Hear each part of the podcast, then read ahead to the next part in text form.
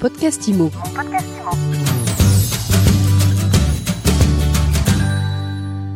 Bonjour et bienvenue dans ce nouvel épisode de mon podcast IMO. On parle rénovation énergétique aujourd'hui avec deux invités de marque pour un rendez-vous qui va devenir récurrent.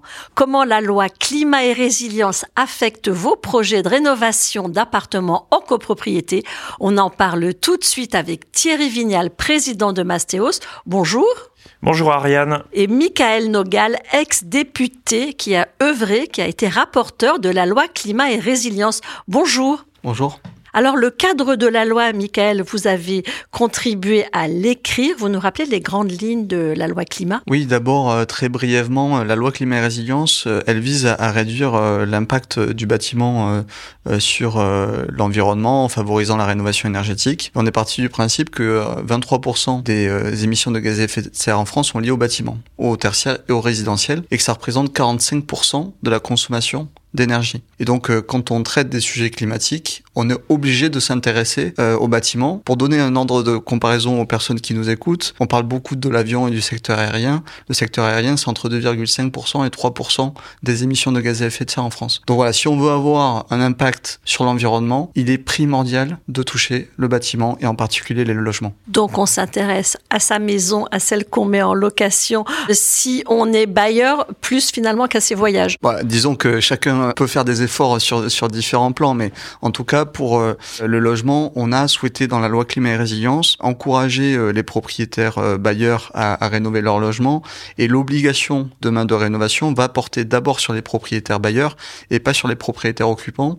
Parce qu'on part du principe que le propriétaire bailleur a une responsabilité pour un tiers, la personne qu'il met dans le logement qui est son, qui est son locataire. Donc c'est important d'accompagner. Et dans la loi climat et résilience, on a mis un calendrier justement pour donner de la visibilité à tous les Français à tous les professionnels, en se disant bon, mais on sait maintenant que à partir de 2025, si je veux louer un logement, euh, je devrais le rénover, par exemple pour les logements classés G, 2028 pour les logements classés F et 2034. Vous voyez, on, parle déjà d'une de, échéance à plus de 10 ans euh, pour les logements classés E. On va revenir sur les détails, sur les échéances. Thierry, comment est-ce que cette loi, elle bouleverse ou en tout cas elle impacte à minima votre modèle économique aujourd'hui? Ah, En tout cas, la spécificité française de cette loi, c'est qu'elle fait porter euh, le devoir de rénovation énergétique sur les bailleurs, sur les investisseurs locatifs.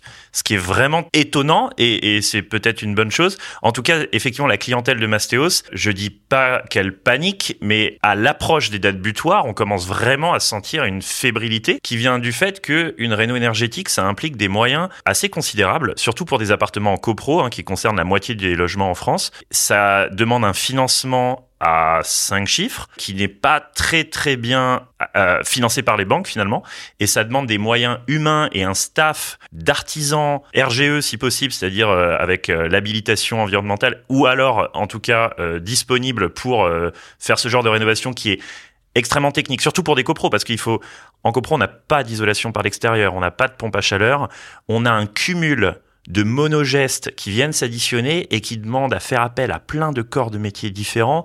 Quand on refait une isolation par l'intérieur, on a du placo, on a dû tirer le radiateur euh, à tuyauterie, donc on a dû faire intervenir un chauffagiste, on a les moulures à refaire, on a l'électricité parce qu'on a tiré les prises. Bref, c'est un enfer opérationnel et financier et ça fait peur vos clients à vous, ce sont des agents immobiliers qui ont comme clients donc des, propriétaires bailleurs qui mettent en location ou qui ne peuvent plus mettre en location. Euh, vous avez des chiffres à nous communiquer? Alors, nos clients, c'est des, gens en direct. Euh, donc, nous, Massios, on fait de l'investissement locatif clé en main. Euh, l'un des métiers de cette offre clé en main, c'est la réno énergétique qu'on ouvre aujourd'hui, notamment avec un partenariat avec EDF, à euh, tous les Français qui ont besoin de faire une rénovation énergétique. En l'occurrence, euh, sur les chiffres, c'est surtout le nous, on opère dans les milieux urbains type Paris, Bordeaux, Lyon, et en l'occurrence, c'est vraiment un logement sur deux qui est concerné.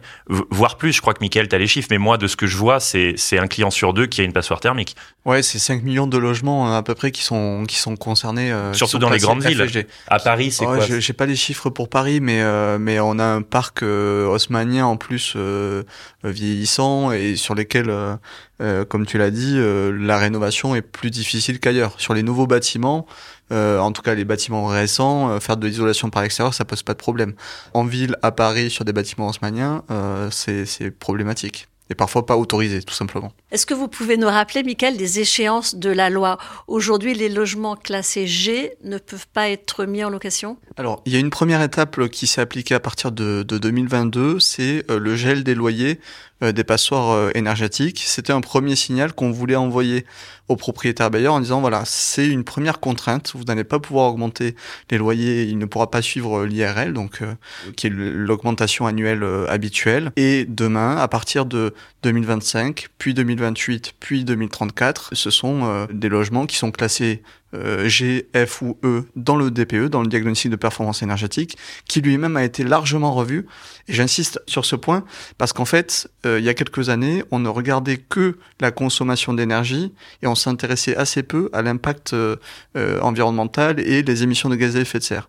Aujourd'hui, si, si vous êtes mal classé en termes d'émissions de gaz à effet de serre, même si votre logement ne consomme pas beaucoup, eh bien vous allez être pénalisé puisqu'on retient la moins bonne des deux étiquettes. Donc très concrètement, vous êtes E en, en consommation d'énergie, mais vous êtes G euh, en émission de gaz à effet de serre, par exemple parce que vous vous chauffez au fuel, au gaz, peu importe, et que votre logement est mal isolé, eh bien, vous allez être euh, classé G, puisqu'on retiendra la moins bonne des deux étiquettes. Est-ce qu'ils ont du mal ou est-ce qu'ils comprennent facilement ces nouvelles règles, vos clients? On a, on a enchaîné les, les sondages et à mesure qu'on fait ces sondages, on se rend compte de la prise de conscience, euh, où à peu près tout le monde dans le grand public euh, connaît cette mesure contre les passoires thermiques, et de plus en plus les gens parlent de DPE quand ils, avant de parler de prix.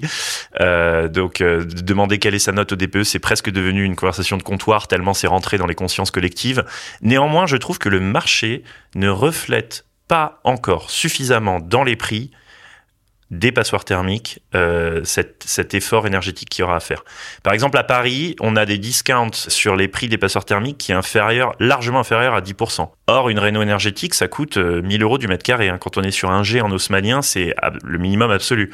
Donc, euh, les prix ne compensent pas encore le coût de la rénovation énergétique. Et ça, ça veut dire que le marché, bien qu'il commence à en prendre conscience, ne prend pas encore la loi au sérieux, peut-être parce qu'il pense que l'agenda sera décalé, comme ça a été le cas pour euh, les audits, je crois, ou alors qu'il y aura des exemptions en pagaille euh, face à la difficulté technique de réaliser euh, ces travaux avant les dates butoirs. Donc le marché en prend conscience, mais n'y croit pas, et ça se reflète dans les prix. Alors, il a raison de ne pas y croire, le marché, Michael? Non, le marché n'a pas raison de ne pas y croire. Au contraire, le marché devrait s'adapter, et, et, en particulier, euh, les professionnels ont un rôle à jouer, et je salue euh, le succès de, de Mastios, parce que c'est vertueux, c'est-à-dire l'investissement locatif, c'est intéressant pour les Français, et la rénovation énergétique, ça va de pair avec l'investissement locatif. On a besoin de réduire l'impact environnemental euh, du, du bâtiment, on a a besoin de faire en sorte que les gens vivent mieux dans leur logement et on a aussi besoin de réduire la consommation d'énergie.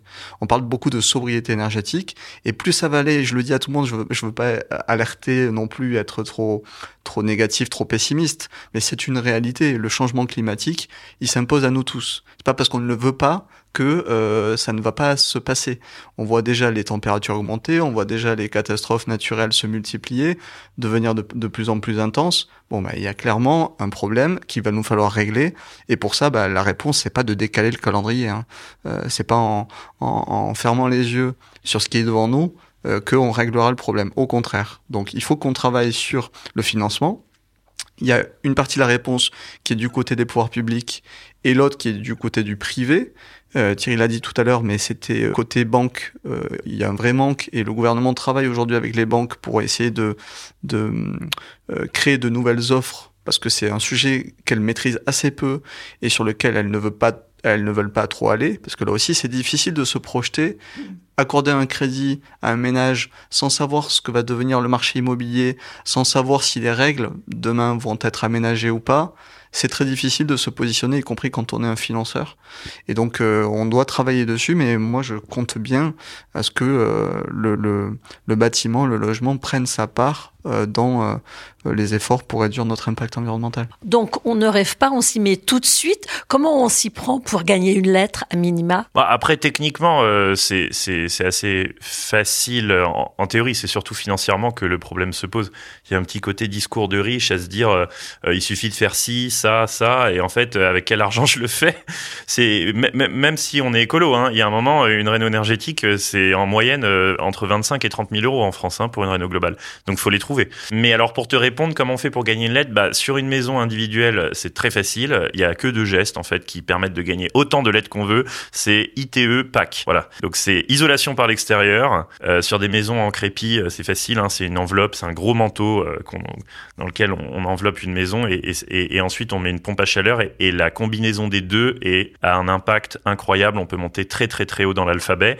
En revanche, quand on est en copro, on en a parlé, ça devient beaucoup plus complexe techniquement parce qu'on est privé des deux gestes qui font gagner le plus de lettres, c'est-à-dire l'ITE et la PAC. Et donc, euh, solution alternative. Bon, alors je suis propriétaire d'un studio que je mets en location dans une copro ancienne, j'ai un DPE G, je fais quoi Je demande à la copropriété de traiter les combles parce que ça fait aussi partie euh, d'une grande... Euh, la, la déperdition d'énergie et de chaleur passe beaucoup par les par les combles. Donc euh, absolument, euh, on a longtemps pensé que c'était les fenêtres parce qu'en en fait on perçoit l'air qui passe à travers les fenêtres. Le sujet il est plus sur l'enveloppe, donc isolation par l'extérieur, sur les combles, sur les systèmes de chauffage. Et donc quand on a un studio dans une copropriété, ben on, on discute avec avec le syndicat des copropriétaires pour mettre en place ce qu'on a créé dans la loi climat résilience, c'est le plan pluriannuel de travaux qui est le document qui vise en fait à projeter la copropriété euh, dans euh, les travaux qui devront être réalisés euh, sur les prochaines années pour permettre justement à ce que la performance énergétique et environnementale des, de tous les logements de la copropriété bah, soit la meilleure possible.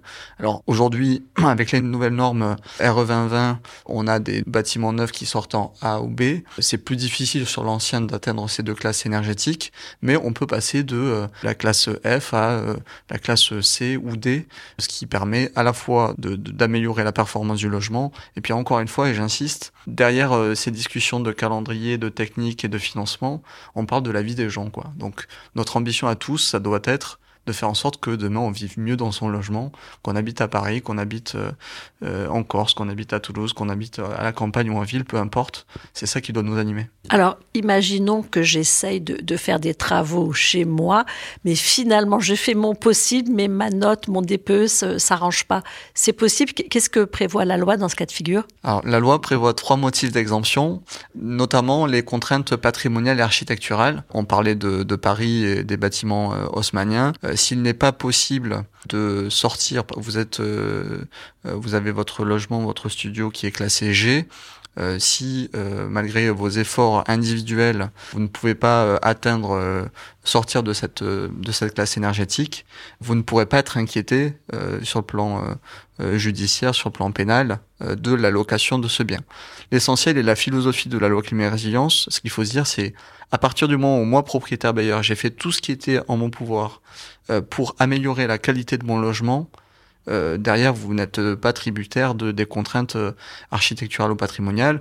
Ou alors, si le coût des travaux est totalement disproportionné par rapport à la valeur vénale du bien, on comprend que c'est difficile à, à, faire. Si vous avez un logement qui est estimé à, à 100 000 euros et que vous devez faire des travaux de 60 000 euros, bon, c'est très compliqué et sauf c'est possible hein, encore une fois c'est pas parce que il y a la partie interdiction dans la loi et puis il y a la partie encouragement. On a dit tout à l'heure on a distingué les propriétaires occupants et les propriétaires bailleurs. Aujourd'hui les aides publiques pour rénover son logement elles sont ouvertes à tous les propriétaires. Donc moi le message que je veux faire passer aussi c'est que quel que soit le type de location quel que soit le type de propriété euh, que vous mettiez sur les plateformes comme Airbnb que vous louiez votre logement en longue durée ou que vous l'habitiez votre propre logement eh bien aller vers la rénovation c'est bénéfique pour tous. C'est bénéfique bénéfique pour la planète, c'est bénéfique pour vos enfants, c'est bénéfique pour tout le monde. Merci pour ces précisions. Michael, on apprend plein de choses dont les professionnels de l'immobilier n'ont pas toujours conscience, Thierry. Oui, euh, bah comme je disais, le marché a pas l'air d'y croire, en tout cas en regardant les prix. Donc peut-être que ces exemptions, euh, faudrait pas trop les ébruiter parce que ça, ça confirmerait un peu le biais de marché qu'on observe. Le vrai sujet, je pense que tout le monde est d'accord pour rénover son logement. Je j'ai jamais rencontré quelqu'un qui, qui s'y qui s'y opposait par principe. Encore une fois, c'est une affaire de financement. Donc sur le financement, il y a, il y a effectivement un effort de l'État de travailler avec les banques pour proposer des nouveaux produits type euh, EcoPTZ. En fait, quand on va voir les banques, les banquiers, on se rend compte que les produits sont juste pas calibré, mais à un niveau vraiment technique. C'est-à-dire que même le logiciel ne comprend pas ce produit et donc le, le banquier euh, euh, n'arrive pas à le rentrer dans le logiciel. Ça, ça, se joue à des, à, des, à des niveaux. Les banques ne savent pas distribuer ce genre de produit. Bon, bref, elles jouent pas le jeu.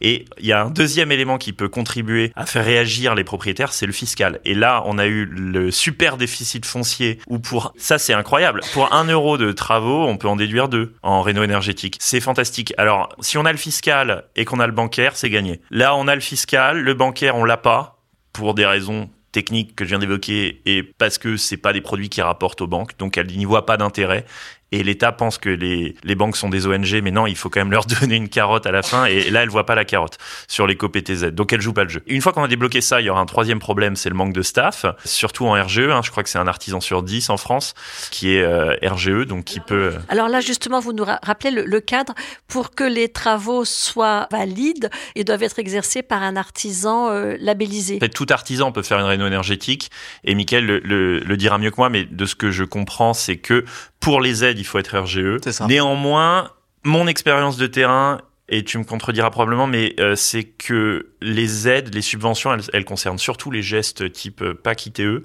Nous, sur les gestes chez Mastéos qu'on pratique en copro, on on a très peu d'aides et surtout on a une clientèle euh, qui a des revenus euh, plutôt élevés, donc on a, ils sont pas forcément éligibles aux aides.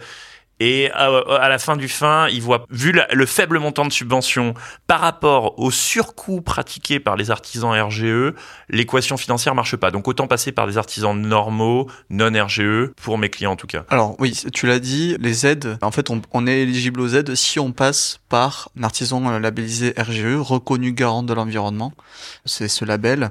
Et donc euh, en fonction du type de revenu, il y a en effet des personnes, ma prime rénov par exemple, le choix qui avait été fait quand on a transformé le crédit d'impôt transition énergétique, le CITE, en ma prime rénov, c'était de flécher les subventions publiques vers les ménages qui ont le moins en fait, et pour les encourager eux à faire plus de rénovation parce que on voit que chez les ménages les plus modestes, euh, c'était un sujet qui n'était pas du tout traité. Ensuite sur le financement, là aussi il est en train d'évoluer.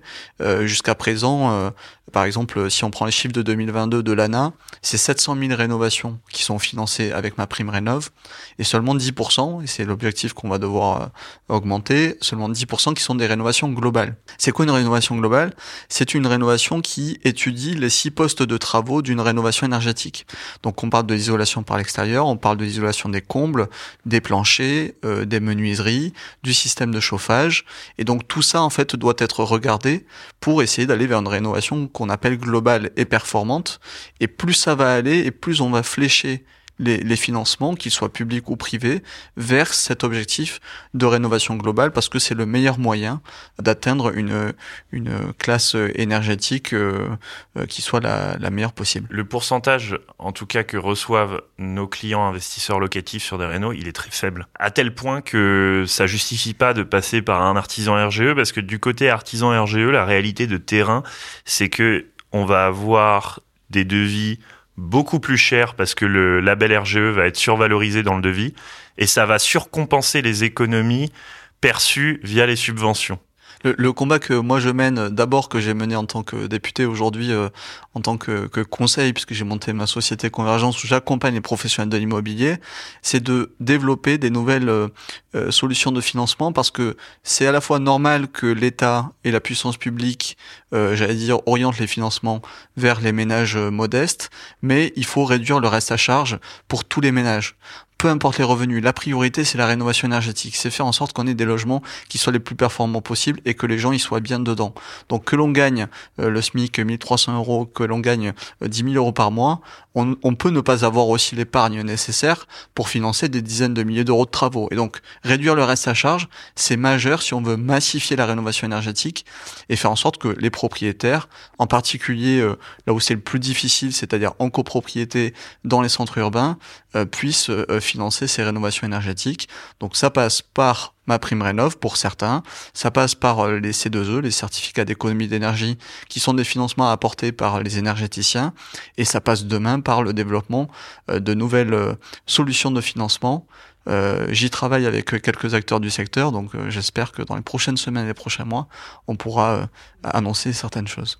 Tant que le sujet du financement n'est pas traité par les banques, la, manière dont je vois les choses se dérouler, c'est les propriétaires de passoires thermiques se retrouvent dos au mur, non pas l'épargne pour financer la réno énergétique, doivent vendre avec une décote. Côté acheteur, cette décote, à mesure qu'elle grossit à l'approche des dates butoirs, elle va attirer des investisseurs opportunistes qui vont acheter. Pourquoi l'acheteur est avantagé sur une réno énergétique par rapport au vendeur? Parce que, et ça c'est technique, c'est bancaire, quand on achète, on peut adosser un prêt travaux à un prêt immobilier. Et en l'adossant, on l'étale sur 20, 25 ans. Et ça, c'est un avantage en or côté acheteur, parce que le vendeur, lui, comme il n'est pas sur un nouveau projet immobilier, il peut pas adosser un prêt travaux, donc il va aller faire un prêt ad hoc euh, chez CTLM ou Cofidis qui va être extrêmement agressif. L'acheteur, lui, il est sur un prêt immobilier étalé sur 300 mois auquel il peut adosser un prêt travaux, y compris travaux rénovation énergétique. Donc ça va être lissé dans le temps, ça va être hyper indolore. Et donc, je pense que la réno énergétique va se faire par un transfert de propriété des passoires thermiques, des vendeurs qui peuvent pas financer, vers les acheteurs qui peuvent adosser un prêt travaux réno énergétique et un prêt immobilier et l'étaler dans le temps. Et c'est comme ça que ça va se passer.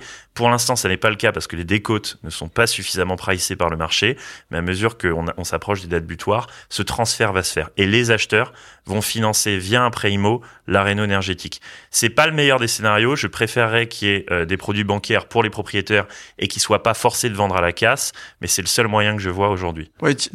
Raison le moment de la mutation, c'est-à-dire la vente d'un bien ou une succession, de toute façon, c'est aussi le moment le plus simple pour réaliser des travaux, parce que euh, euh, faire une rénovation globale et performante quand on est soi-même dans le logement ou qu'on a un locataire dans le logement, c'est évidemment plus compliqué, plus contraignant.